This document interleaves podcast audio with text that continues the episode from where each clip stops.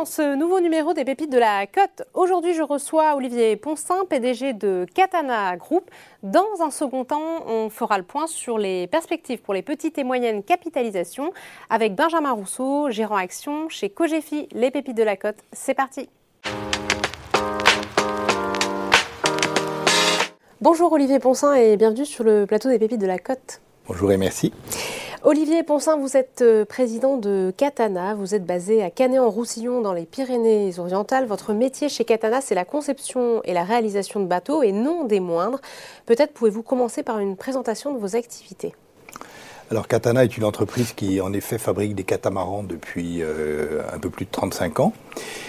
D'abord des catamarans de grand voyage qui sont euh, la marque de fabrique des katanas historiques qui sont maintenant répandus à travers le monde. Et depuis euh, maintenant 8 ans, une seconde marque qui a été lancée euh, sous le nom de Bali et qui euh, fabrique des bateaux, un peu plus de grandes croisières et plus confortables que ne sont les katanas historiques, qui sont des bateaux plus, rapides, plus destinés à des grands voyages. Présentation qui nous permet donc d'entrer dans le vif du sujet car votre actualité c'est évidemment vos résultats. Vous avez réalisé selon vos propres termes une excellente année pour l'exercice qui vient de s'écouler. Votre chiffre d'affaires est en augmentation, le résultat opérationnel du groupe a doublé. Vous faites état d'une structure financière renforcée finalement dans une période troublée et on y, reviendra au cours de cet entretien. Quelle a été la méthode Katana pour obtenir de solides résultats? Alors je crois que d'abord le marché... Euh, le marché euh, est revenu euh, correct euh, après la crise que nous avons connue, les premières, les, premières conséquences de, la Covid. Et ensuite, donc il y a eu un regain d'intérêt de la part des plaisanciers pour peut-être profiter de la liberté qu'offre un, bateau de plaisance. Et donc le marché a redémarré assez fort. Et je crois que le groupe Katana tient son succès et peut-être justifie, ce qui justifie sa différence avec, avec quelques-uns de ses compétiteurs par le fait que nous avons beaucoup, beaucoup innové ces dernières années en offrant des bateaux d'un type nouveau sur le marché et euh, la, gamme Bali le, marché, oui, notamment la gamme Bali, mais aussi les katanas. Nous sortons actuellement euh, un nouveau katana qui est très, très innovant. Et je crois que le marché a vraiment apprécié cette, cette, euh, cette innovation et année après année nous renforcer dans le part de marché. Et il est vrai que nous avons su surperformer le, le, marché de plusieurs pourcents depuis plusieurs années. Et je dirais que le carnet de commandes confirme cette tendance effectivement, le, un carnet de commandes bien rempli de 676 bateaux, ce qui représente 401 millions d'euros. Ce carnet vous offre une visibilité longue puisqu'il est plein jusqu'en 2024. Vous allez nous en dire davantage sur qui se cache derrière ces commandes, car dans votre secteur, on a assisté à un chamboulement très intéressant. Initialement, avant la crise, ce sont les loueurs qui représentaient les deux tiers de l'activité des constructeurs, et ce sont désormais les particuliers qui ont pris le relais, Olivier Poncin. Alors, les loueurs ont été les premiers à voir l'innovation et à se dire que, en fait, en offrant à leur clientèle de locataires ces bateaux d'un type nouveau, ils allaient peut-être renforcer leur chance de bien louer les bateaux. Donc ce sont les, premiers qui ont adhéré à ce nouveau concept de bateau euh, qu'offrent les balis. Et puis après, à force de voir des bateaux dans les criques, à force d'avoir des locataires qui ont loué les bateaux, le marché des particuliers s'est réveillé, nous aussi nous présente dans les salons nautiques, fait que, fait que, fait que, en fait, de plus en plus de particuliers adhèrent à ce concept. Mhm. Et euh, il y a eu un, retournement spectaculaire cette année, puisque les loueurs, jusqu'à présent, dans les dernières années, représentaient entre 50 et 60% de nos ventes. Et aujourd'hui, ce n'est devenu que 30% les 70% étant assurés par le marché des particuliers, malgré une hausse significative de nos volumes de vente. donc effectivement, euh, deux tiers avant euh, par les loueurs et j'imagine des particuliers séduits par euh, vos, bateaux qui offrent à la fois une, de, de, vraie qualité de navigation et un confort à bord alors, vraie qualité de navigation, oui, parce que le groupe Katana, je vous l'ai dit, a toujours fabriqué des bateaux pour les, longs voyages, et nos mm. bateaux sont réputés comme étant très marins et très sûrs, et évidemment, en lançant une nouvelle gamme, on ne voulait pas que les gens puissent se dire, mais c'est une sous-performance, mm. alors ils vont un peu moins vite parce que, parce que pour, pour prendre des comparaisons, ils ont un gros, moins gros moteur dans une voiture, mais, mais tout est fait pour le confort et la sécurité. Et puis surtout, le particulier s'est aperçu que le bateau était plus agréable à vivre dans beaucoup de domaines. Nous offrons un volume habitable et un volume de vie à bord qui est sans commune mesure avec ce qui, existe, ce qui existait sur le marché. Donc, ils ont, je dirais, euh, ils ont plus de mètres carrés mhm. euh, habitables, plus de plus d'espace de, de, jeu pour les enfants, mhm. pour les invités. Et aujourd'hui, notre différence, elle est vraiment là. Et je crois que le marché a, a, vraiment bien compris cette, euh, ce, ce, ce, ce, niveau de qu'offre le la marque Bali. Olivier Ponsin, 90% de votre chiffre d'affaires est réalisé à l'international. Quelles sont les zones géographiques où l'activité est la plus dynamique? Alors, nous vendons bien nos bateaux, je dirais, à peu près partout dans le monde où il y a un marché, mhm. d'accord? Mais euh, la Méditerranée est très, très dynamique, mhm. notamment la Méditerranée orientale, la Turquie, la Croatie, la Grèce, qui sont des gros marchés pour, euh, je dirais, l'industrie nautique qui est performante dans son ensemble dans ces directions. Et puis nous vendons des bateaux aux États-Unis, nous vendons des bateaux euh, en Australie, nous vendons des bateaux maintenant en Asie, de plus en plus en Asie. Nous mhm. avons de belles performances euh, sur, sur la zone asiatique depuis à peu près deux ans. Et nous renforçons ces destinations actuellement. Et euh, nous vendons des bateaux partout en Europe, en Espagne, au Portugal, en Italie, beaucoup en Italie. Nous avons un gros marché en Italie. Donc en fait, on est, si vous voulez, très, on n'est pas localisé sur un ou deux pays mhm. particuliers mais vraiment sur l'ensemble des pays où on trouve des zones de navigation et une culture nautique importante. L'accélération de la demande pousse votre carnet de commandes à des niveaux inédits, on, l'a dit, mais plusieurs ombres viennent finalement noircir le tableau. Votre secteur est lui aussi touché par la pénurie de matériaux qui pourrait affecter votre capacité à délivrer rapidement. Vous devez également recruter plus pour produire plus. Comment appréhendez-vous ces risques qui pourraient finalement affecter votre capacité à honorer vos commandes?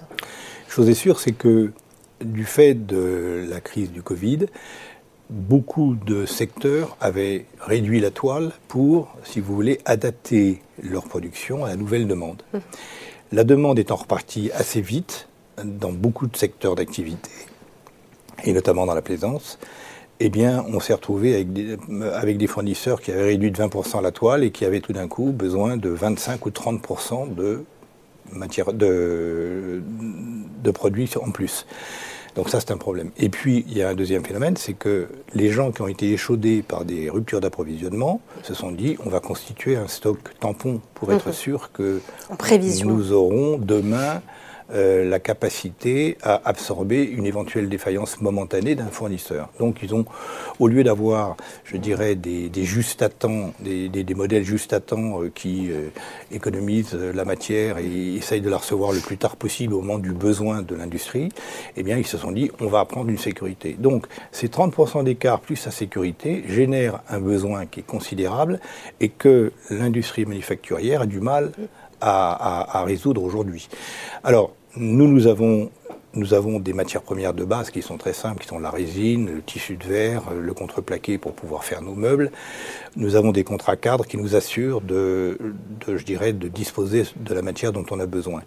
Nous avons également euh, un partenariat avec un très grand motoriste, le plus grand au monde, qui nous assure que nous aurons les moteurs japonais, hein. japonais, oui, le groupe Yanmar, qui nous assure que nous aurons euh, nos moteurs. Euh, alors il peut y avoir huit jours de mhm. décalage, mais enfin, je veux dire, on est, on est assuré d'un approvisionnement qui est, qui est, sécurisé.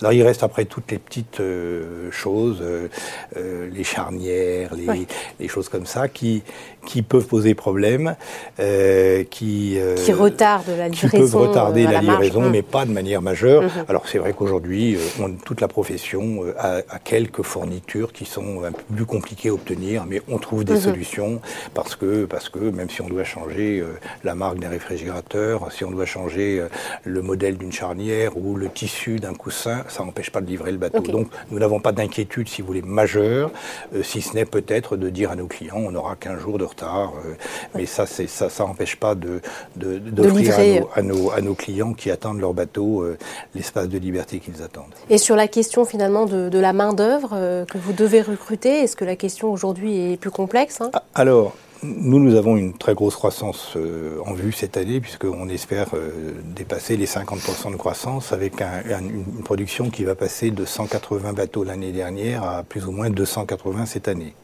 tous les bateaux étant vendus pour l'exercice en cours. Donc nous avons évidemment besoin de renforcer nos équipes, mais avec aussi à la clé cette année des gains de productivité significatifs qui nous vont nous permettre d'amortir le nombre de collaborateurs supplémentaires dont nous avons besoin. Ce qui fait que nous avons besoin euh, à peu près de 150 personnes supplémentaires réparties sur nos trois usines, une usine en Tunisie, deux usines en France. Nous avons déjà aujourd'hui à peu près récupéré, euh, euh, rejoint l'objectif à hauteur de deux tiers, d'une centaine de postes ont déjà été créés. Il nous en reste 50 à créer entre maintenant et le mois d'août prochain, qui est la fin de notre exercice. C'est un petit peu compliqué, mais enfin, on, y arrivera. On, arrive à peu près à, trouver 4 euh, à 5 personnes par, semaine euh, dans, nos, effectifs supplémentaires. Donc, euh, c'est un petit peu plus long que, normalement, mais ce n'est pas un problème majeur. Donc, finalement, une menace apprivoisée. À cela s'ajoute la hausse des coûts de matériaux qui touche aussi votre secteur. L'avez-vous déjà peut-être répercuté sur vos clients pour préserver vos marges? Alors, ça, c'est un vrai sujet parce que, évidemment, euh, l'ensemble des fournisseurs ont augmenté leur prix, parce que ben, quand ils ont 45% de demandes supplémentaires, eh bien évidemment, il y a une répercussion sur le prix, parce qu'ils ne peuvent pas livrer tout le monde, et aujourd'hui, il y a une tension significative sur les prix. Alors, moi, j'estime que l'ensemble des matériaux qui sont nécessaires à la construction du bateau vont augmenter cette année entre 15 et 20 je pense sur l'année 2022. Euh, voilà, sur mm. l'année 2022, euh, sur les 12 mois de notre exercice. Ce qui, ce qui veut dire une, une incidence de prix de vente entre 8 et 10% Donc, tous les constructeurs sont contraints d'augmenter leur prix de ce pourcentage. Nous l'avons fait à partir de septembre, les salons de la rentrée, plus ou moins toute la profession a augmenté significativement ses bateaux. Ça n'a pas freiné nos ventes, tout simplement parce que tout le monde le faisait. Et je crois, je, fais partie des gens qui pensent que euh, un jour ou l'autre, les prix rebaisseront. Parce qu'on n'a pas besoin de 45% de plus de matières premières euh, euh, de, manière, de manière définitive. Et surtout, les entreprises qui produisent ces matières premières auront retrouvé leur rythme de croisière. Et un jour, la compétition reviendra et ils seront tous contents de vendre aux fabricants d'auto, aux fabricants de meubles, aux fabricants de bateaux les matières premières qu'ils auront euh, fabriquées et la compétition fera que les prix rebaisseront. Mais il y a une, probablement une année ou une année et demie difficile à passer et je pense que les, les prix des, matières premières s'assagiront dans les, dans les, euh, je dirais, dans les 12 mois à venir. Donc une inflation qui devrait, in fine, être transitoire. Il y a quelques jours, Stéphane Constance, le vice-président de la Fédération des industries nautiques, a indiqué que la crise économique engendrée par le Covid était très différente de la crise financière que nous avons connue en 2008-2009, où le chiffre d'affaires de la filière nautique avait fondu de 50%. Cette fois-ci, après une violente chute, vous avez retrouvé rapidement votre vitesse de croisière et les commandes sont reparties de l'avant. On n'est toutefois finalement pas encore sorti d'affaires, on le voit avec ce nouveau variant. Mais comment expliquez-vous la résistance de votre secteur? Je pense qu'il y a deux choses. D'abord, d'abord les, raisons de la crise sont différentes. D'une part, en, 2007-2008, l'économie était beaucoup moins bien portante qu'aujourd'hui. Aujourd'hui, l'économie se porte bien et la pandémie que nous, que nous connaissons aujourd'hui, euh, elle a les mêmes conséquences, elle a ralenti l'économie même, même au-delà de ce qu'on avait connu en 2007 ou 2008, mais par contre, euh, les, les, entreprises sont bénéficiaires, génèrent des marges, ont des marchés, donc le, le, le je dirais le, le, retour à une situation normale, pour autant que la situation sanitaire euh, s'améliore, elle est beaucoup plus logique et beaucoup plus rapidement que ne l'a été celle de 2007. La deuxième chose, c'est que je pense que le produit que nous fabriquons est vraiment un produit qui incarne la liberté, qui incarne pour, pour beaucoup de gens la possibilité de se retrouver en famille, entre amis. Puis d'appliquer les gestes barrières. Voilà. se dire, bon, on va passer 8 jours sur notre bateau, 15 jours sur notre bateau mm. en vacances. bon, on, on, est exactement dans la même configuration familiale que ce qui se passe à la maison, donc il y a une sécurité, il y a une, une, tranquillité de ce point de vue-là.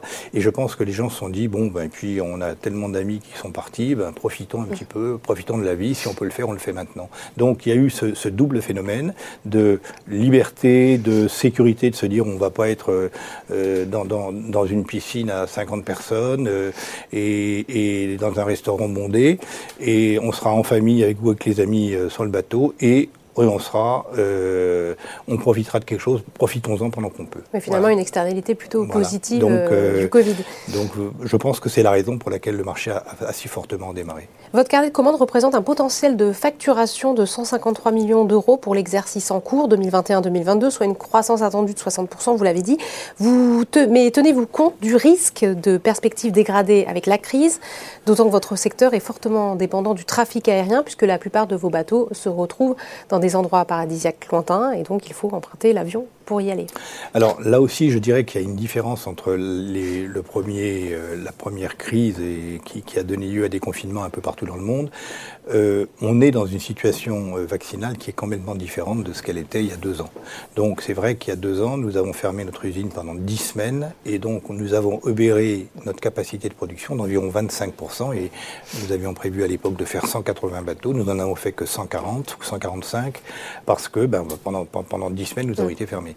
L'année dernière, nous n'avons pas fermé l'usine parce qu'il y avait déjà euh, beaucoup plus de gens vaccinés et qu'il y avait beaucoup moins de pression sur cette question-là. Et aujourd'hui, si vous voulez, chez nous, il y a 90% euh, des gens qui sont vaccinés. Donc on a, on a je ne dirais pas qu'on a eu zéro cas de Covid, on en a eu quelques-uns, qui viennent d'ailleurs maintenant plus souvent par les enfants que par les, les, adultes eux-mêmes. Mais on n'est pas dans une situation euh, euh, aussi à risque qu'elle se présentait lors de la, le, premier confinement en, mars 2020. Donc je, ne crois pas, il y a toujours un risque, je ne vais pas vous dire mhm. que c'est garanti à 100% qu'il n'y ait pas des difficultés. Il n'y a pas un arrêt de nouveau. Mais, mais je pense que, je pense que l'État a pris des mesures fortes pour euh, faire en sorte que les, la population soit vaccinée euh, rapidement. Et, je, pense que notre risque à ce point de vue-là est moindre qu'il ne l'était. Et puis le risque est finalement euh, intégré. Vous l'avez dit, le goût du voyage et de l'évasion s'est confirmé il y a quelques semaines avec votre succès au Salon du nautisme de Gênes et de Cannes.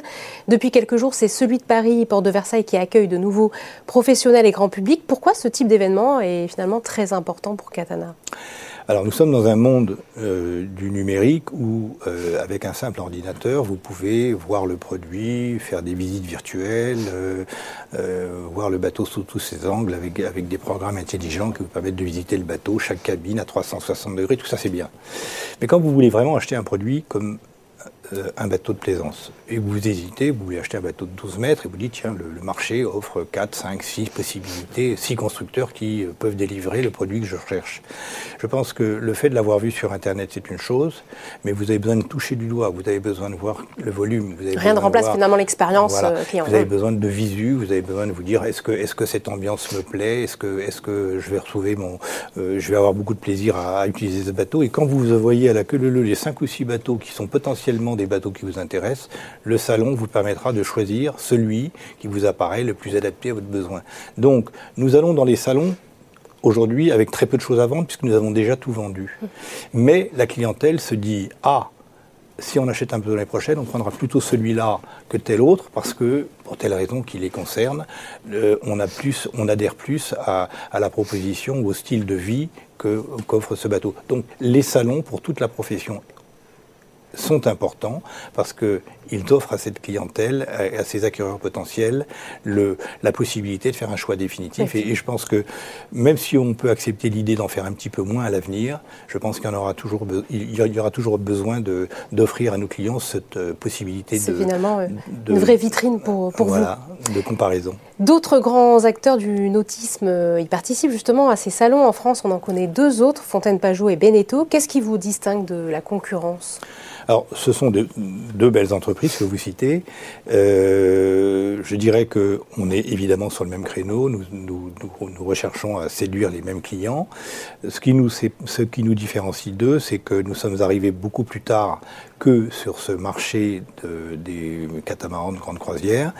Et je vous dis, je vous disais en, en introduction que nous avons apporté une fraîcheur, si vous voulez, au marché, avec des bateaux qui sont assez différents des leurs, qui sont d'excellents bateaux demeurant, mais nous avons apporté une fraîcheur par des concepts différents, des, des, des espaces de vie intérieurs euh, euh conçus différemment. Et évidemment, quand nous avons euh, commencé à vouloir euh, faire une seconde marque, on se dit, on s'est dit à ce moment-là que si on faisait exactement la même chose qu'eux, on n'avait aucune chance de, de, de, avec Bali, de performer avec les Bali, parce qu'il fallait offrir quelque chose de différent pour offrir à une, à une clientèle nouvelle, enfin pour, pour, prendre une part de marché, euh, alors qu'on avait des compétiteurs qui faisaient très bien leur boulot dans, le, dans, dans ce qu'ils fabriquaient. Donc nous avons forcé le trait dans l'innovation, offert quelque chose de différent, et aujourd'hui nous nous grappillons des parts de marché, c'est vrai, parce que les clients ont adhéré à ce concept de, d'espace de, vie et de, et de, de, de style de vie hein, euh, qui, qui, est différent sur un Bali que sur un, autre catamaran. Et il y aura de nouveaux modèles qui seront présentés dans, dans les Alors, prochains mois Évidemment, nous avons aussi voulu euh, offrir euh, une gamme très complète et aujourd'hui, nous, nous sommes un, un chantier qui offre probablement euh, un des plus, une, une, une gamme des, les plus étendues que du marché. Et euh, le client qui cherche notre bateau a vraiment un choix très très élevé entre 11 mètres et, mmh. et 17 mètres. Il y, a, il y, a, une taille pour chaque, pour chaque bourse, pour chaque demande, pour chaque, pour chaque nombre de cabines souhaitées. Et je pense qu'on offre une, on offre une, une, une panoplie de produits qui est, qui est très intéressante. Donc une gamme diversifiée. Voilà. autre chose euh, maintenant, Olivier Ponsin, vous n'êtes pas sans savoir que les investisseurs, et a fortiori les plus jeunes d'entre eux, ont désormais des exigences vis-à-vis -vis des entreprises dans lesquelles ils placent leur épargne.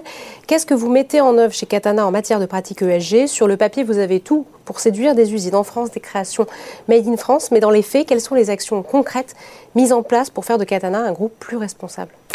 Alors, j'ai la chance, moi, d'être entouré par une équipe de, managers de, de, très bon niveau, mais jeunes, et qui ont cette conscience euh, affûtée, justement, euh, environnementale.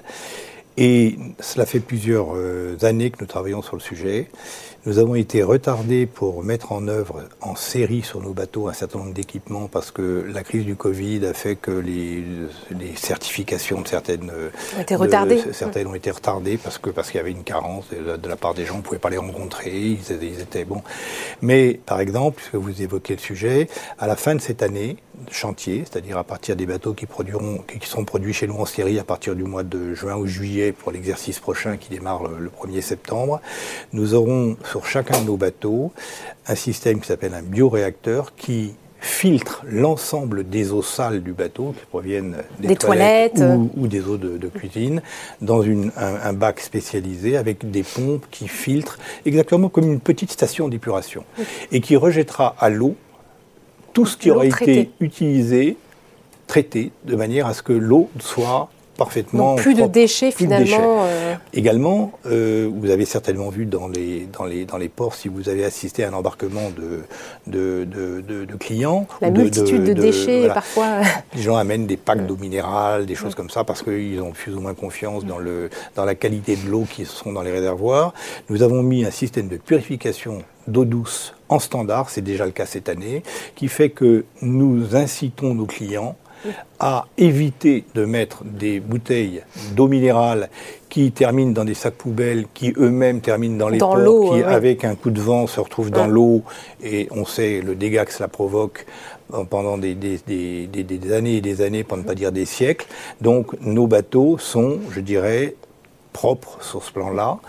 Et nous sommes le premier chantier au monde à offrir dès cette année une petite, dès septembre, c'est ça Dès septembre dès, Dès, les bateaux qui seront présentés dans les salons de septembre, donc pour nous des fabrications qui vont être à partir mhm. de, de, juin ou juillet pour le temps de les terminer et de les présenter dans les salons de l'année prochaine, nous aurons donc ce, ce, système de filtration, le, bio, le bioréacteur, qui fait que nos bateaux seront vraiment très propres. Et j'ai je, vraiment, je veux saluer toute l'équipe qui a travaillé chez nous à, à ce projet, parce que c'est un travail long et c'est un travail qui, qui a pour conséquence que nous allons vendre demain des bateaux qui seront vraiment très propres. Vraiment plus responsables. Votre actualité boursière, Olivier Ponsin, c'est l'annonce et pour la première fois du versement d'un dividende de 4 millions d'euros, soit 0,13 euros par action. Vous avez tenu parole donc et le marché salue la nouvelle. Justement, votre cours de bourse progresse de plus de 77% depuis janvier. Il a même atteint ces derniers mois un plus haut depuis 2007. Quel commentaire faites-vous sur votre cours de bourse? Les marchés ont finalement déjà intégré les bonnes nouvelles. Alors, je ferai deux commentaires. Le premier, c'est que je crois qu'une entreprise est toujours plus ou moins par rapport à la richesse qu'elle crée.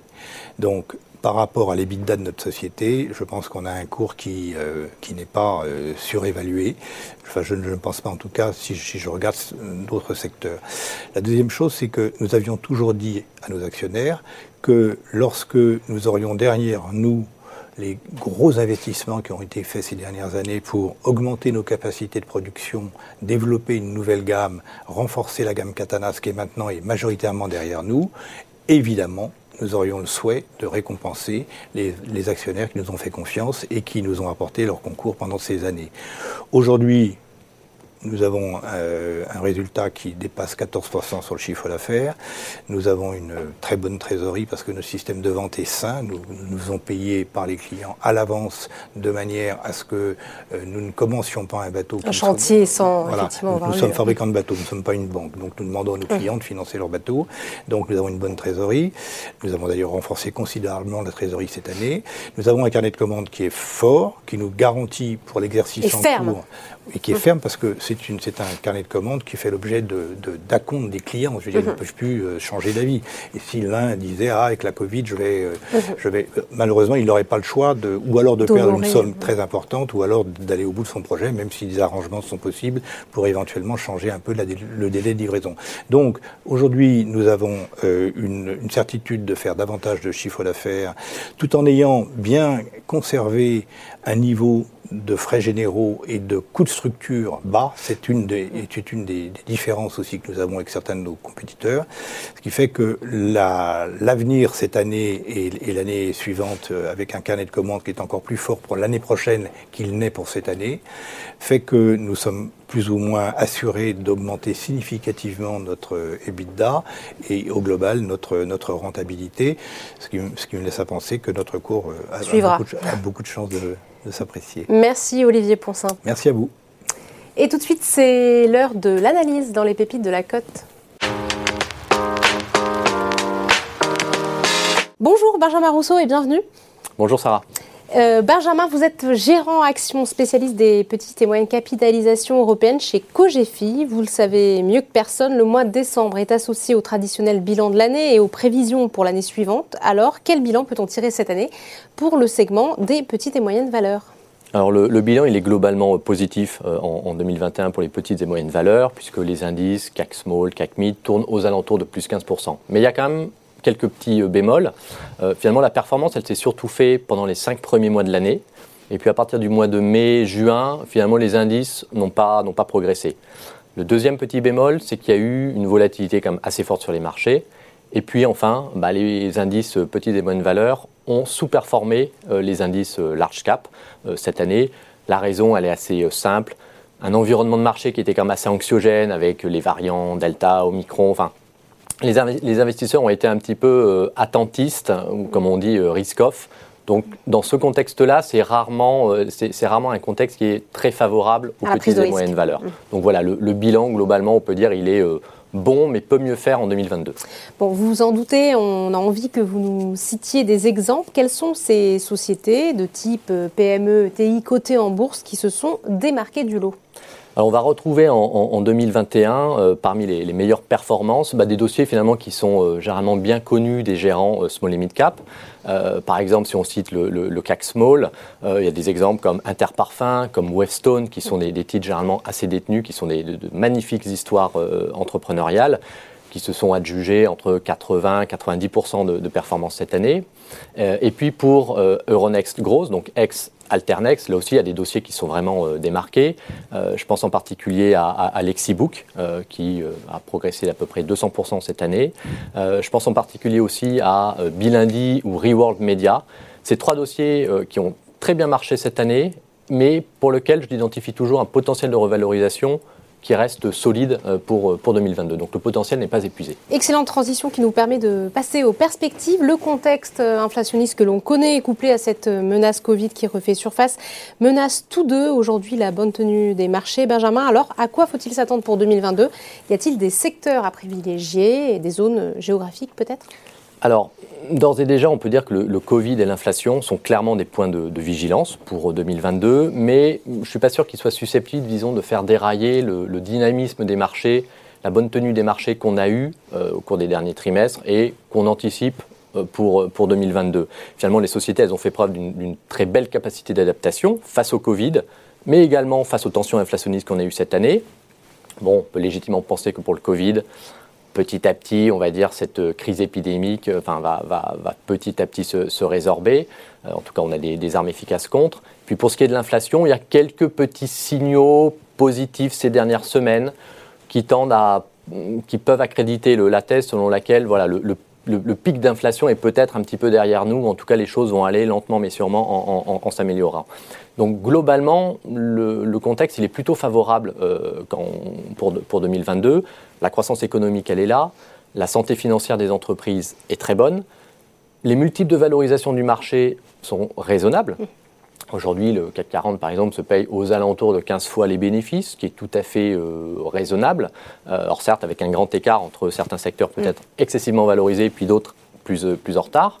Et puis enfin, les attentes euh, du marché concernant les, la croissance bénéficiaire des entreprises pour l'an prochain, bah, elle, est plutôt, elle est plutôt faible en fait. Donc le marché finalement est prudent et je pense qu'il y a un potentiel de, de bonne surprise qui est, euh, qui est là. Avec des points à surveiller quand même, hein, notamment au niveau des, des salaires, c'est ça, et ouais, la capacité des, des, sociétés à faire passer euh, ces hausses de prix. Exactement. Jusqu'à présent, ça s'est bien passé. Maintenant, euh, on, on, verra en 2022 si les sociétés ont toujours ce, ce pricing power et cette capacité à passer des, des, hausses de prix, effectivement. Quelle stratégie les investisseurs doivent-ils adopter sur cette catégorie des petites et moyennes valeurs? Alors, D'abord, la, la, la, stratégie, euh, elle doit s'inscrire dans la durée. Euh, pourquoi? Parce que dans la durée, les petites et moyennes valeurs tendent à surperformer les grandes valeurs. La raison, elle est assez simple. Euh, les petites et moyennes valeurs, finalement, ce segment de la cote s'intéresse à, la, à, la, période de la vie des entreprises qui est la plus créatrice de valeur. Ni start-up, ni société mature. Mm -hmm. ensuite, ce segment de la cote va vraiment s'intéresser finalement à des, à des segments, à des marchés qui sont en plein essor, qui sont extrêmement dynamiques. Donc c'est vraiment les pans de l'économie qui sont les plus attractifs et les plus en croissance. C'est aussi un segment sur lequel il y a beaucoup d'innovation. Donc pour toutes ces raisons, financièrement et boursièrement, c'est clairement euh, un, segment de la côte euh, au, auquel on doit, doit s'intéresser. Euh, voilà, donc il faut être, j'ai envie de dire, structurellement investi sur, sur les small et mid cap. Ensuite, quelle méthodologie adapter? Alors, soit on, on fait confiance à des sociétés de gestion qui sont spécialisées dans les small et mid cap, soit lorsqu'on est euh, investisseur particulier, on va sélectionner soi-même les titres. Euh, nous, il y, a deux idées fortes finalement qui restent, euh, qui ressortent de notre philosophie de gestion et que je, donnerai en, conseil. C'est vraiment de s'intéresser, un, à la qualité du business model des sociétés et deux, de chercher, de, de s'intéresser à la stratégie de croissance qui est mise en, en œuvre. Concrètement, ça veut dire quoi? Dans les, on va dire dans les valeurs moyennes, donc plutôt dans les mid-cap, les sociétés qui sont déjà bien, bien établies, euh, on, nous, les trois critères clés d'investissement, c'est notre triptyque croissance, création de valeur, cash. Donc vraiment les, sociétés qui ont de la croissance, qui sont rentables, qui ont des bilans sains. Ensuite, si on s'intéresse plutôt aux, plus petites valeurs, donc aux small cap, voire aux micro cap, là on a adapté un petit peu, on a une stratégie de gestion qui est légèrement euh, adapté pour tenir compte de la taille de ces, de ces sociétés. Et donc là, plus spécifiquement, les trois critères qu'on va vraiment regarder, ça va être le potentiel du marché. On veut vraiment que ce soit des marchés qui ont un, un énorme, euh, des, un rythme de croissance très élevé. Mmh. Toujours la qualité du business model. Et puis enfin, la qualité du management. Plus on va sur les petites valeurs, plus le, le critère, j'ai envie de dire, homme clé est important. Alors Benjamin, quelles valeurs vont tirer leur épingle du jeu dans ce début d'année qui risque d'être de nouveau fortement chahuté? On imagine qu'il faut se tourner vers celles qui ont une croissance régulière et une bonne visibilité et qui sont décorrélées du cycle économique.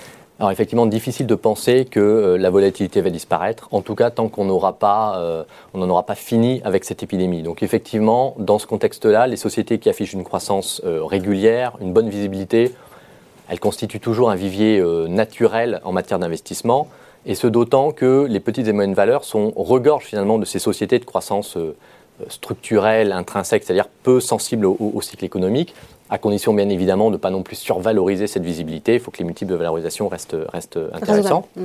Mais en tout cas, voilà, ces, ces histoires de croissance structurelle intrinsèque, je dirais, ça doit rester le cœur d'une stratégie small limit cap.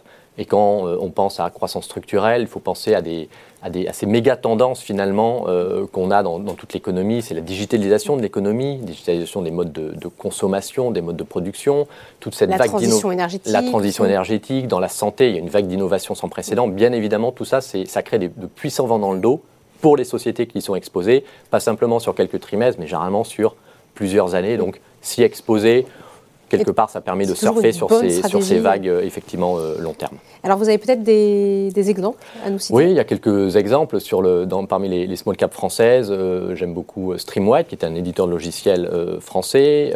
Bilindy, qui est un spécialiste des, panels en ligne. Donc, ses clients, ce sont les, instituts de, sondage. Euh, on peut citer également Westone, qui est une société de conseil, une magnifique histoire entrepreneuriale, ou Lectra, qui est le, leader mondial des équipements et des solutions logicielles de découpe de, tissus. Enfin voilà, il y, a dans la santé beaucoup de, belles pépites, notamment aussi en, dehors de France, en Europe du Nord notamment. Donc voilà, le, segment des small et cap est vraiment très riche de plein de belles petites pépites euh, à, aller, euh, aller chercher. Nombreux secteurs donc à à rechercher. Exactement. Merci beaucoup Benjamin. Merci Sarah. Voilà, c'est la fin de ce numéro des pépites de la côte. Je vous dis à très vite pour un nouveau numéro.